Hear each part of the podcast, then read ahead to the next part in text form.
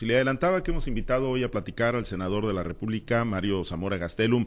Están en la plenaria, pues en la plenaria, pues ahí medio divididos, Mario, pero bueno, tienen la plenaria del Partido Revolucionario Institucional en el Senado. Te saludo con gusto, Mario. Muy buenas noches. ¿Qué tal, mi querido Pablo? Muy buenas noches. Un saludo a toda la gente que nos escucha, a tus órdenes. Gracias, Mario. Oye, pues este tema que surgió hoy muy fuerte ahí en la, en la plenaria, a ver, nárranos qué, qué pasó. Son pocos, digo, la impresión que queda es que pues son pocos ahí en el Senado, los de la fracción del PRI están divididos y todavía se avivó más esto por la presencia del dirigente nacional, Alito Moreno, que dicen llegó sin invitación, Mario.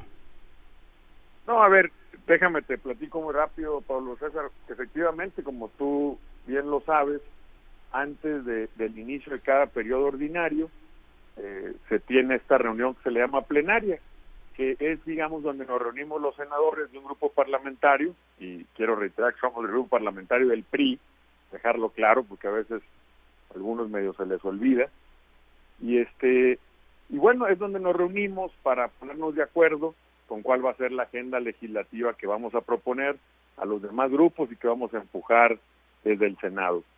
Generalmente, Pablo, cuando se da este tema en la plenaria, se invita a algunos expositores, a, académicos, a especialistas, a desarrollar distintos temas. A veces es el tema económico o el tema de seguridad, temas que tengan que ver pues, con las iniciativas que tenemos o con lo que se está viviendo en el país. En esta ocasión decidimos, los senadores, que fuera una plenaria donde no invitáramos a nadie en externo, a ningún expositor, porque había distintos temas que como grupo parlamentario queríamos ver y platicar hacia el interior, hacia nosotros mismos, ¿no? Y es obvio, pues, al ser del grupo parlamentario del PRI, a las plenarias, pues siempre asiste el presidente del partido, siempre. Eh, yo, eh, por ser un tema de partido y ser un tema interno, pues creo que todos mis compañeros se merecen respeto, eh, como lo merezco yo. Y bueno, te puedo decir que, que lo estamos platicando internamente, que por supuesto que debe haber una buena coordinación y comunicación, no solo entre el grupo parlamentario, sino también pues con el partido al que representamos y con el grupo parlamentario que está en la Cámara de Diputados, porque acuérdate que todo lo que llega al Senado pues va a la, va a la Cámara de Diputados o lo que llega a Cámara de Diputados llega al Senado, si pasa allá, y tiene que haber una buena coordinación. Entonces, eh, sí, eh, sucedió esto que llegó el, el presidente, que sí estaba invitado, eh, eh, el coordinador, pues hay una, no, no lo digo yo, es conocido públicamente que hay diferencias entre Alejandro Moreno y, y particularmente nuestro coordinador Miguel Ángel Osorio y nuestra amiga Claudia Ruiz.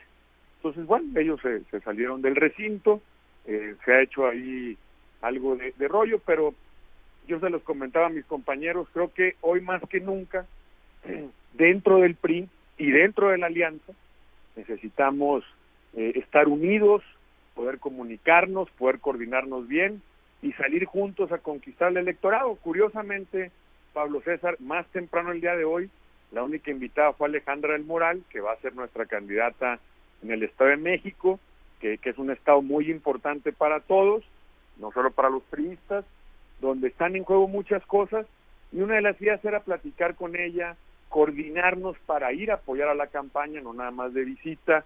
Me gustó mucho una actitud de, de Alejandra muy propositiva, muy positiva, hablando de unidad, nos explicó un poco cómo se ha conformado muy bien la alianza Va por México con PAN, PRD, incluso Incluso nos platicaba que en el Estado de México el partido Nueva Alianza, que está muy vinculado a, a los maestros, allá sí tiene registro y va junto con ella.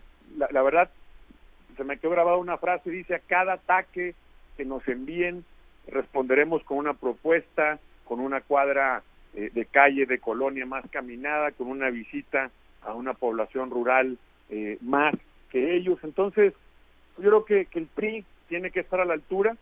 Eh, nosotros, lo debo decir, yo soy un convencido en la fracción parlamentaria del Senado, son políticos profesionales, yo se los decía, más allá de, de, la, de la visión política, nos hemos hecho amigos, yo estoy seguro que, que lo vamos a poder platicar, dialogar, procesar, y vamos a, a poder salir unidos como grupo parlamentario, con el partido y con una buena coordinación con la bancada de diputados. Sí les, sí les complica, ¿no? O sea, sí les complica el escenario, Mario, el que si ustedes pues no se muestran como un frente unido es complicado, ¿no? Convencer a la ciudadanía de, de, ir con ustedes o de que pueden convertirse en una alternativa real para pues, lo que viene, ¿no? Tanto en el Estado de México ahora en el 23 como en el 2024.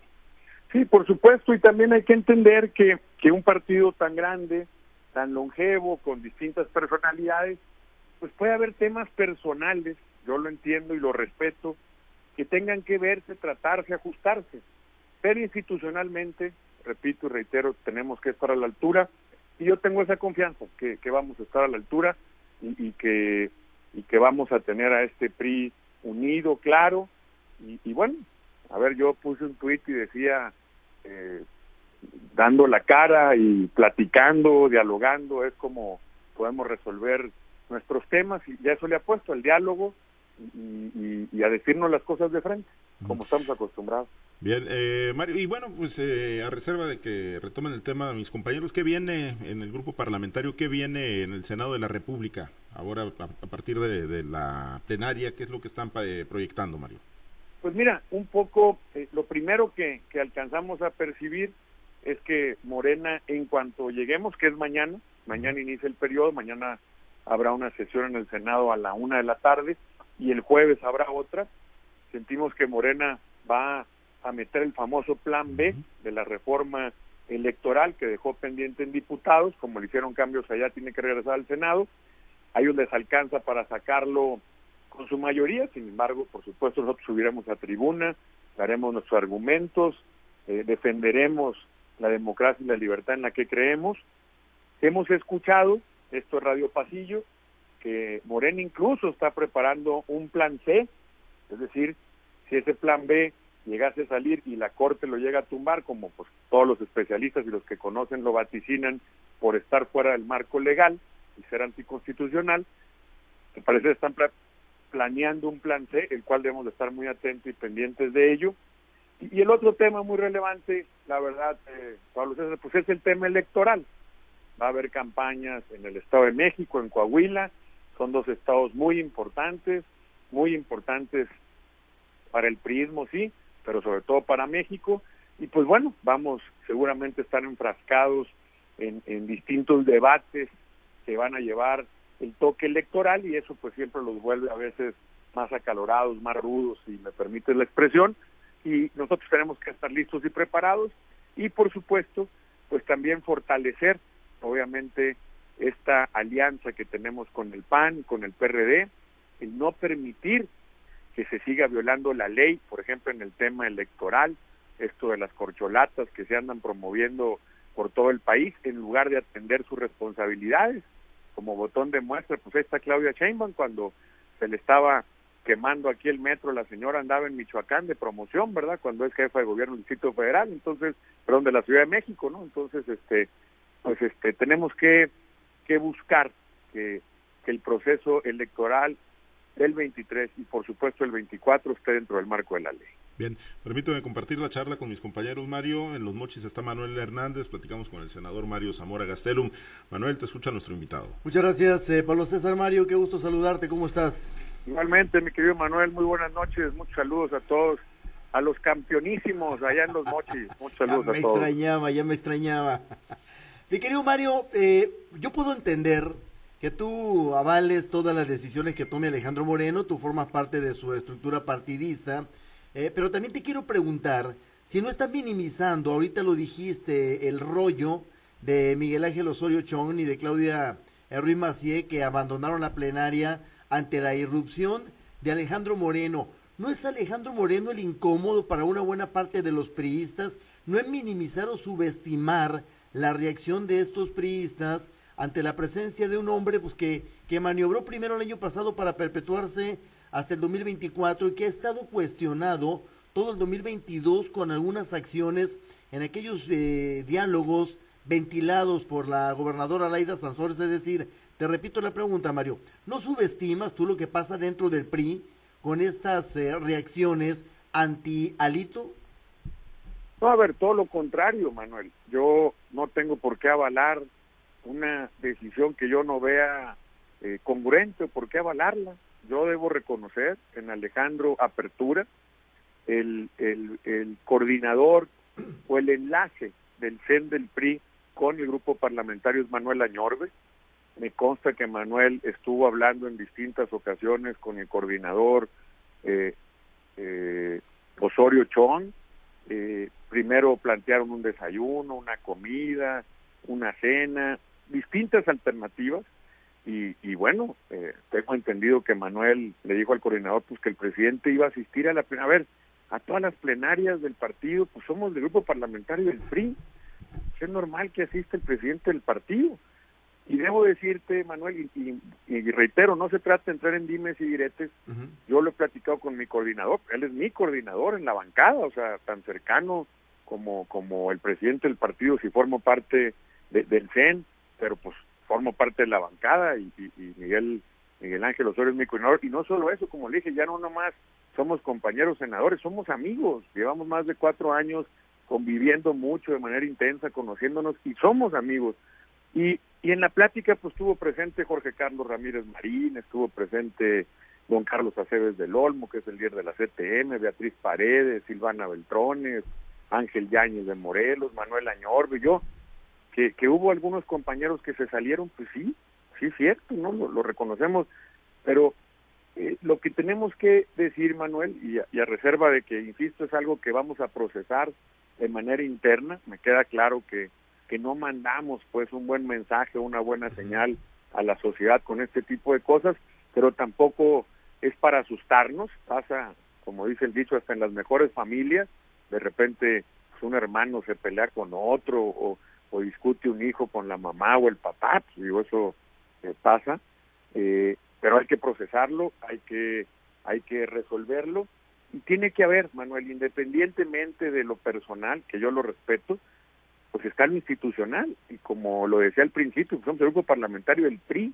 y Alejandro Moreno me caiga bien, me caiga mal, me guste, no me guste, pues es el presidente del PRI y el propio partido tiene muchas instancias desde el Consejo Político Nacional, desde muchísimas instancias para poder procesar cualquier diferencia que se tenga. Yo reitero, le apuesto al diálogo, creo que pues desgraciadamente lo que debe haber sido la nota es eh, la visita de Alejandra, el estar todos juntos, la voluntad de todos los senadores de ir a apoyar a las campañas de Estado de México y de Coahuila, de, de, ver que las cosas van bien en los dos estados y apunta que cada vez se pongan mejor.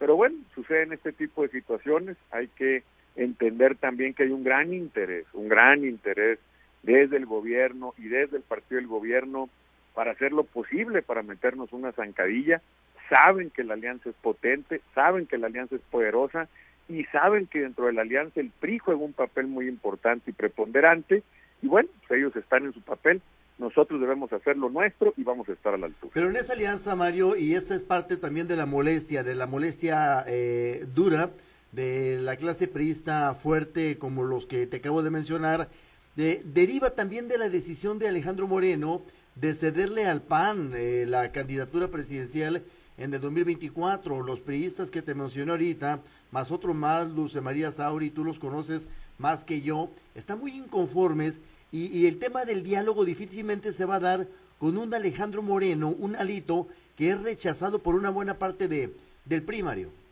Pero pues es que fíjate, Manuel, ya partimos de una mentira. A ver. No es verdad que el PRI le dio la candidatura al PAN. ¿Qué ocurrió? Eso es mentira. es totalmente propaganda que hacen los enemigos de la alianza. Y te voy a poner dos botones de muestra, así como el PRI. Porque cuando haces un gobierno de coalición, cuando haces una coalición o una alianza electoral, alguien tiene que asignar el registro. Bueno, el PRI va a asignar en Estado de México y en Coahuila, y el PAN va a asignar la candidatura presidencial la candidatura presidencial y la candidatura de la Ciudad de México. Pero te voy a poner un ejemplo. El año pasado que hubo elecciones en Hidalgo, el PAN signó la candidatura, que en su momento nuestra candidata fue Carolina Vigiano, que es la secretaria general del PRI, que fue signada por el PAN, sí, pero la candidata fue del PRI. Y curiosamente en Durango, donde ganamos, igual había gobernador del PAN, le toca al PAN signar esa candidatura, pero el candidato fue Esteban Villegas, que por cierto soy gobernador y le mando un saludo si no se escucha, pues del PRI.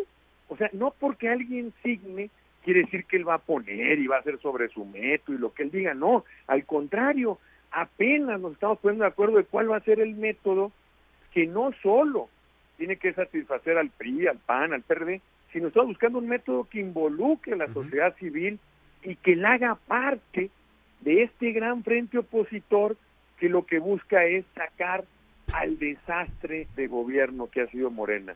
Entonces, pues fíjate, a veces caemos en ese juego y es lo que creo yo que nosotros no debemos de permitir que se dicen muchas mentiras, ya quedó demostrado que este gobierno es bueno para los discursos, es muy bueno para echar mentiras, porque resultados de gobierno no tiene.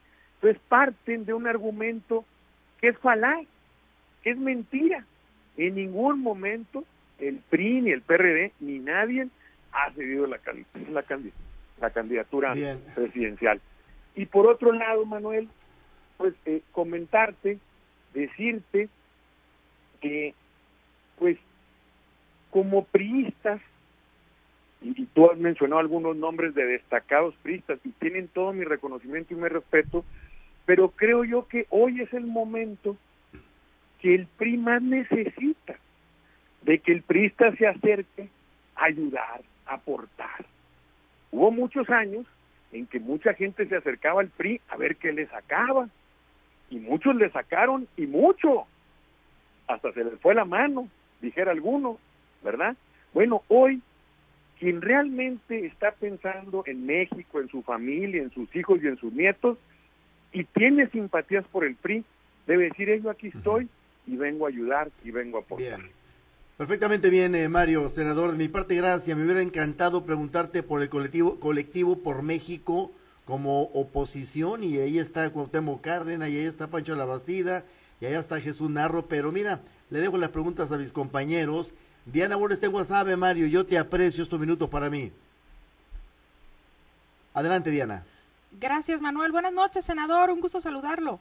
Igualmente, era muy buenas noches. Y si me permites contestarle a a, Manuel, me parece formidable este colectivo de gente representativa de dos ex candidatos presidenciales. Es cierto que, pues hoy dicen que Cuauhtémoc Cárdenas echó un pasito para atrás, así de duro. Por es que el gobierno represor. Lo trataron mal en la mañanera, Mario.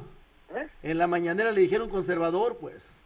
Por eso te digo, pues así de duro está lo que estamos enfrentando, Manuel, como para entre nosotros estarnos picando los ojos cuando al salir están duros los bombazos. Entonces, a mí me parece formidable esta iniciativa.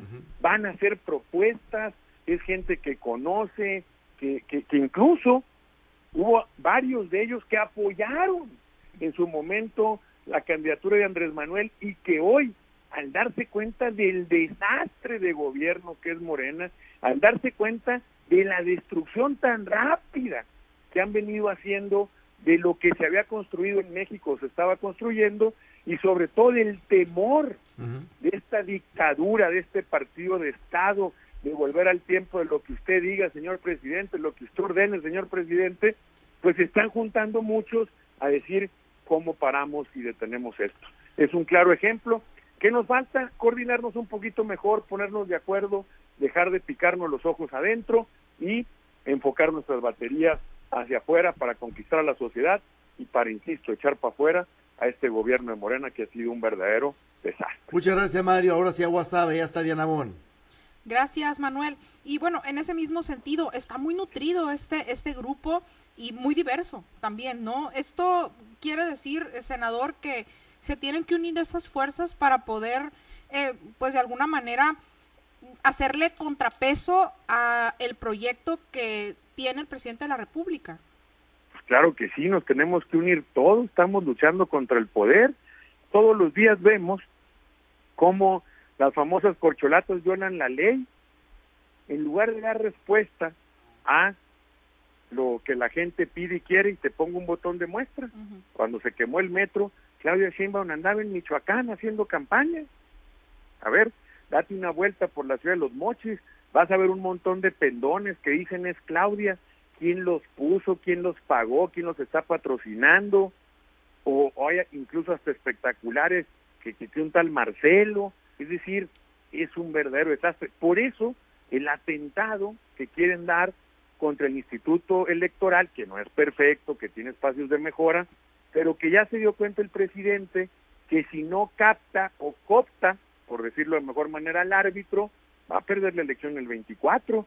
Y ya nos dimos cuenta que su discurso de demócrata, pues solo queda en eso, el discurso. Hasta el propio, ya vi un video que el propio Marcelo decía hace algunos años que jamás aceptaría otro candidato que no fuera él.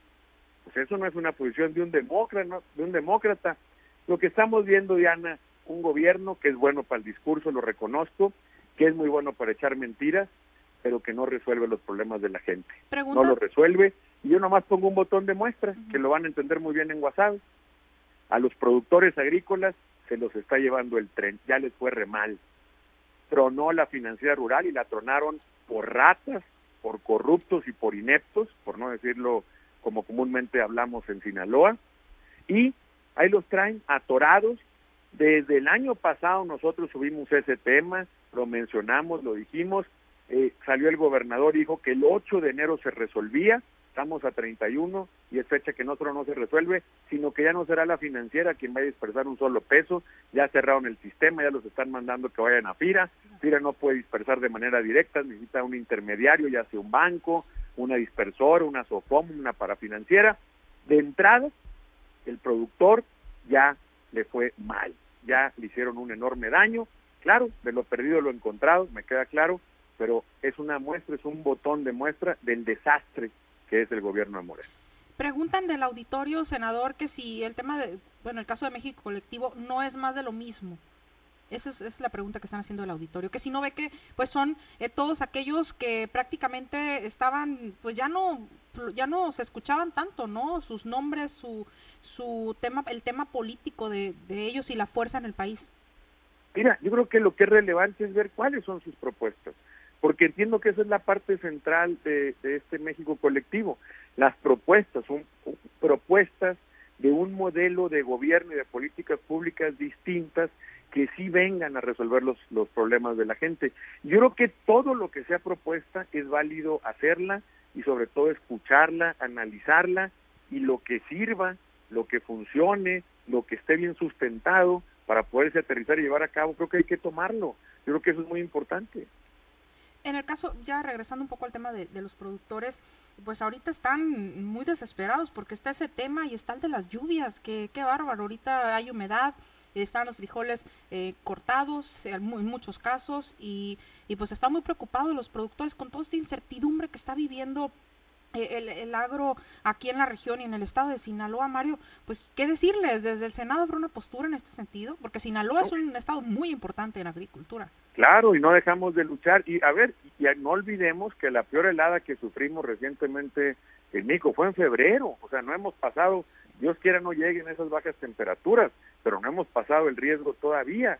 Entonces, pues es curioso, en el discurso dicen que los mejores productores del mundo y que los ganaderos y que los acuicultores. A ver, la financiera colocaba 10 mil millones.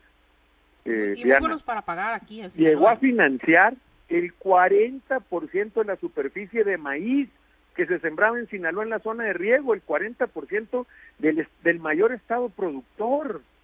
Y ya de, de, la nada dijeron hasta aquí llegó, aquí se acabó, por corruptos y por ineptos. Le están quitando 10 mil millones que antes los productores sabían que contaban con una institución que les daba el crédito barato, que los atendía. Hoy, mira, déjame ser un poco más claro. No existe un solo programa de apoyo a la comercialización del maíz. Gracias a Dios y a los mercados que tanto odian que son neoliberales, las políticas neoliberales, son, buenos para ponerle etiquetas y criticar, pero gracias a esas políticas neoliberales el mercado ha sido el que ha salvado al productor, porque no existe un solo programa de apoyo para la comercialización del maíz, ni un solo peso en el presupuesto. ¿Cuándo nos íbamos a imaginar que el maíz iba a costar seis mil pesos la tonelada? Nunca, y gracias a eso el productor ha podido salir, pero no porque el gobierno haya hecho algo, es por la guerra de Ucrania o Rusia, o lo que tú gustes y mandes. Pero Yo lo estoy viendo, me hablaron del sur de Sonora, por ejemplo, mis amigos del Carrizo, el trigo bajó 100, 100 dólares la tonelada del año pasado a este, y ya están embroncados. Dios no lo quiera, imagínate que regresáramos a los precios de antes, el mercado pagaba 3.800 pesos la tonelada de maíz o 4.200 con los costos que se tienen hoy, con la falta de financiamiento que tiene el productor que tuvo que hacer, pues financiarse con el proveedor, con el agiotista, con quien fuera, que es muchísimo más caro.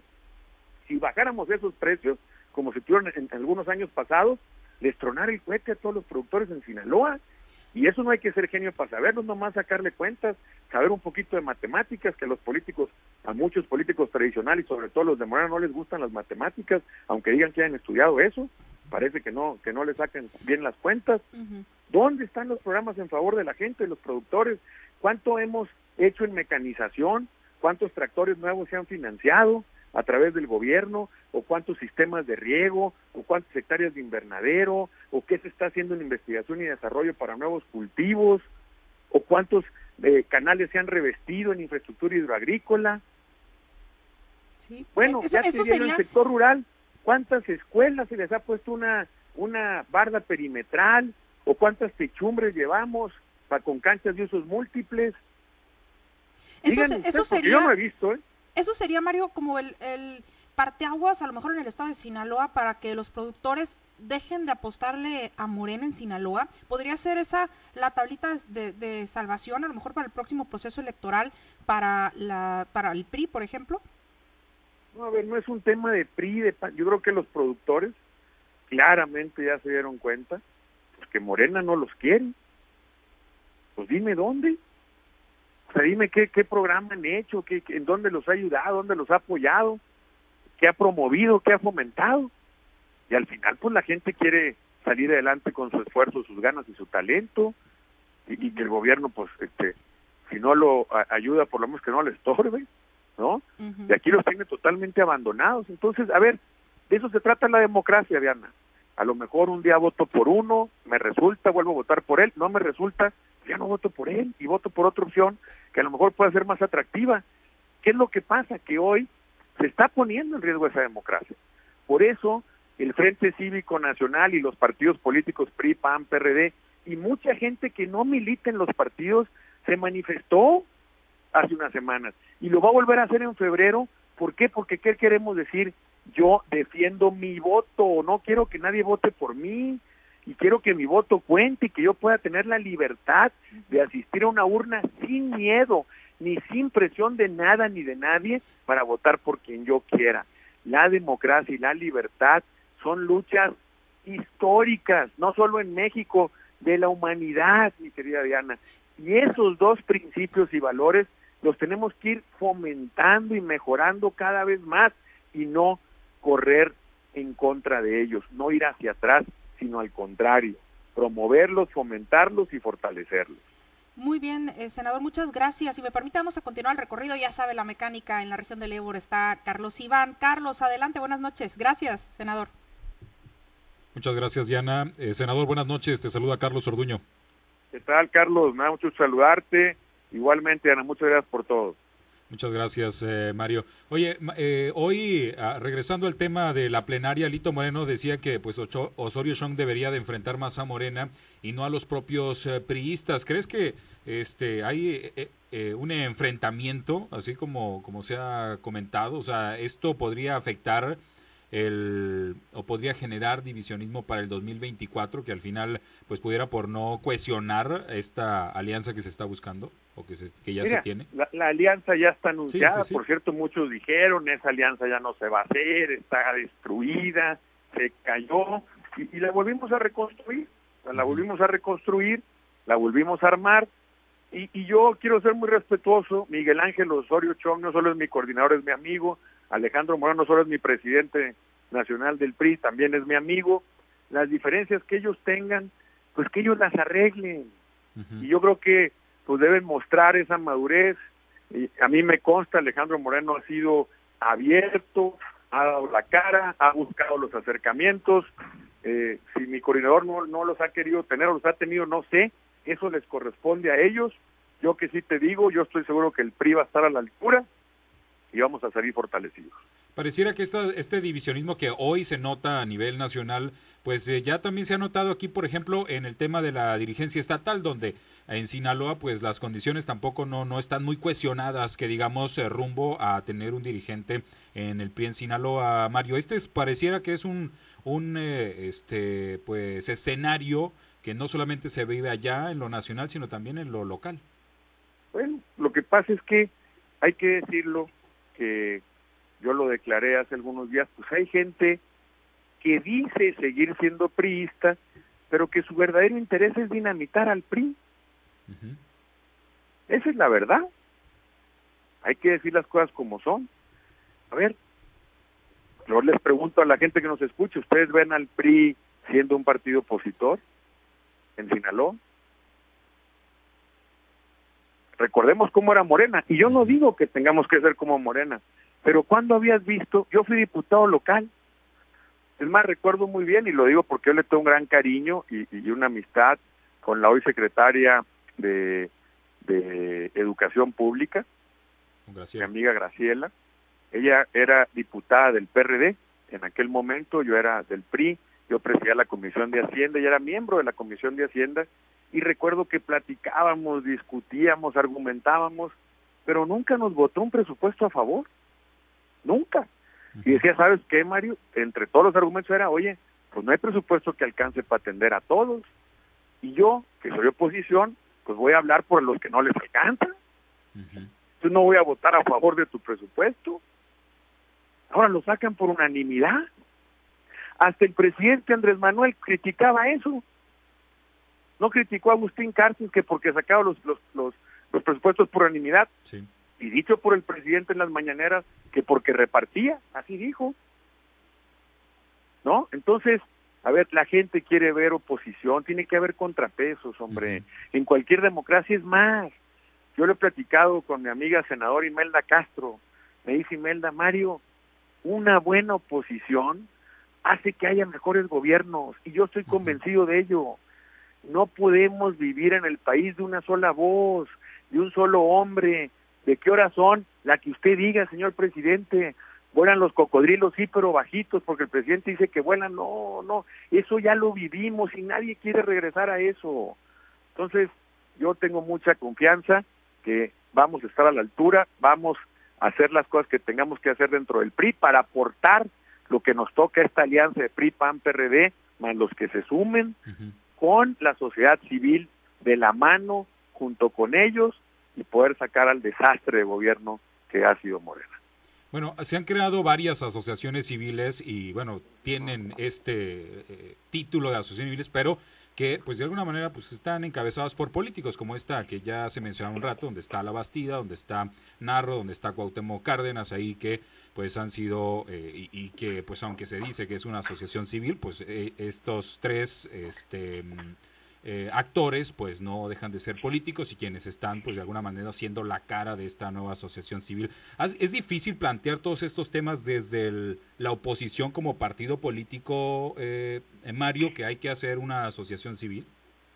No, a ver, está el Frente Cívico Nacional, donde hay políticos, hay mucha sociedad civil que no son políticos. Eh, yo acabo de reunirme con ellos en Los Mochis, en Culiacán, Eduardo Barrantes, o sea, hay mucha sociedad civil y yo más bien diría que espero que haya mucho más y el participar en política pues es lo que queremos que cada vez más más ciudadanos participen y nos exigen y no solamente participen yendo a votar sino que junto con esa responsabilidad nos exigen dar resultados. Dónde quedaron las propuestas yo yo recuerdo te voy a poner otro botón de muestra yo recuerdo yo hice una propuesta cuando era candidato a gobernador de una financiera estatal, no solo para el campo, la ganaría, la pesca, sino para la micro y pequeña empresa. Ya traíamos eh, muy muy avanzado el proyecto, buscábamos, íbamos a traer recursos internacionales del Banco Mundial, del BID, como lo hicimos cuando estuvimos en la financiera rural. Y recuerdo que el gobernador Rocha dijo que también iba a ser una financiera estatal. ¿Has escuchado algo de ello? Si ya existiera esa financiera estatal, hubiera sido una perfecta respuesta para que FIRA la pudiera fondear y pudiera haber ya resuelto el problema de los productores. Pero no contamos con ella. Tampoco la vi en el proyecto de presupuesto. ¿A qué no es importante la ganadería, la pesca, la acuacultura? Ya se sabía que la financiera iba a cerrar desde antes de que se aprobara el presupuesto. ¿Será que solo en el discurso les importan los productores, pero a la hora, a la hora no están dispuestos a hacer nada? Solo son preguntas que creo que nos deberíamos de hacer todos y estamos dispuestos a ayudar y aportar. Si lo que queremos es que a Sinaloa le vaya bien, pero para que le vaya bien, no nomás hay que aplaudir como foca, no, pues hay que señalar para que lo que no está bien se corrija, para que a lo mejor una buena idea pueda cristalizarse en una realidad. ¿Qué importa de quién sea? Yo te lo digo, nosotros vamos a seguir apoyando los programas sociales. Oye, que si los puso Morena o no, no me importa. Yo decirle a los adultos mayores, nadie les va a quitar su pensión, nadie, gane quien gane, porque ya lo votamos los senadores, yo lo voté a favor, todos los senadores de todos los partidos lo votamos para que esté como un derecho constitucional, ya está en la constitución, nadie te lo puede quitar. Entonces, pues es lo que tenemos que hacer, trabajar para que la gente le vaya mejor. Hoy, yo le pregunto al auditorio que nos escucha, ¿les está yendo mejor? Cuando vas al mercado o al súper, ¿te alcanza con lo que tienes? Cuando vas al Seguro Social encuentras las medicinas y los medicamentos. Es cierto que el servicio de salud ya está como en Dinamarca. Es verdad que hay créditos baratos para los pequeños y medianos empresarios. Es cierto que el joven que se gradúa sale y encuentra empleo porque hay muchísima gente, muchos lugares donde trabajar, donde generan empleos. Es cierto que se están apoyando a los emprendedores. Es verdad que estamos en un estado mucho más seguro, tan seguro que tuvimos un autotoque de queda todo el estado, fíjate. ¿Eh? Mochis, Culiacán, Mazatlán, Guasave, solo, todo un día completo, ¿eh? Solo porque la gente tenía miedo de salir. ¿Cuándo habías visto eso? ¿Y qué, y qué este, estos, eh, estos planteamientos para, o, estos señalamientos este, que se están haciendo ahora a través de las asociaciones civiles, eh, los partidos políticos este, también los están respaldando? Eh, claro que sí. Tuve, mis redes sociales, fíjate cómo cada vez que, que vamos a tribuna, subimos, decimos, bueno, hasta en diciembre me tocó parafrasear una canción. De, de, de, de, y tú que te creías el rey de todo el mundo. Sí. Fallaste Andrés Manuel, fallaste corazón. Hay que señalarlo. ¿No? Sí. Entonces, a ver, yo veo una sociedad que, que, que quiere, que quiere fortalecer y no perder su derecho a exigir y a votar libremente, libremente. A ver, la lucha del voto viene mucho antes de nuestra generación. Hubo gente que perdió la vida. En Sinaloa todos nos, nos acordamos del Maqueo Clutier, aunque yo sea del PRI y el del PAN, nos acordamos y, y, y, reconocemos esa gran lucha que dio durante mucho tiempo. Y como él, muchos sinaloenses y mexicanos. ¿A poco vamos a regresar atrás? ¿Tú crees, tú crees que muchos de los que votaron por Morena se sienten muy bien cuando ven a todos los diputados que nada más levantan el dedo sin saber ni siquiera lo que están votando, o senadores. No creo. Antes les llamaban levantadedos, hoy nomás cambiaron el color del partido, pero están igual o peor. sí. Ok.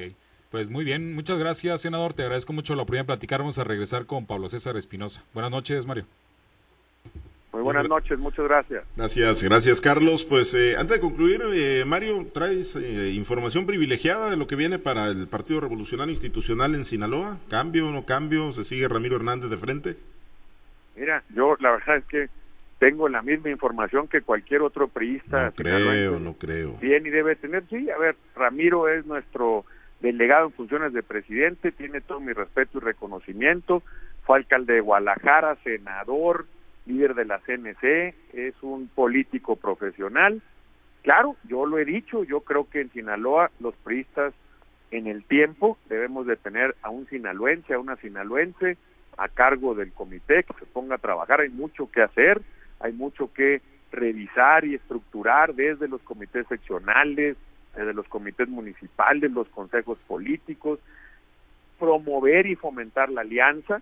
Yo hace unas semanas comía con Roxana Rubio y con Oner, eh, presidente del PRD del PAN, incluso Barrantes del Frente Cívico, y me decían, oye Mario, hoy me tocó ver una foto que estaba Roxana y Oner con, con Ramiro, lo cual me da mucho gusto porque me dicen, oye, pues a, esta parte de la alianza pues le falta una pata ya al PRI, ¿verdad? Que, y el PRI, hay que decirlo, es importante dentro de esta alianza, ¿no? Entonces, yo tengo confianza y fe. Nos hemos tardado, sí, sí es cierto, sí ha pasado ya un tiempito de más, pero como, como decía mi abuela, mejor tarde, pero hacerlo bien, que rápido y hacerlo mal. Muy bien, te dejo un saludo, Dagoberto Llanes, eh, Mario, y bueno, pues yo agradecerte mucho que hayas aceptado la invitación para platicar con nosotros, seguiremos ahí en contacto. Gracias, Mario.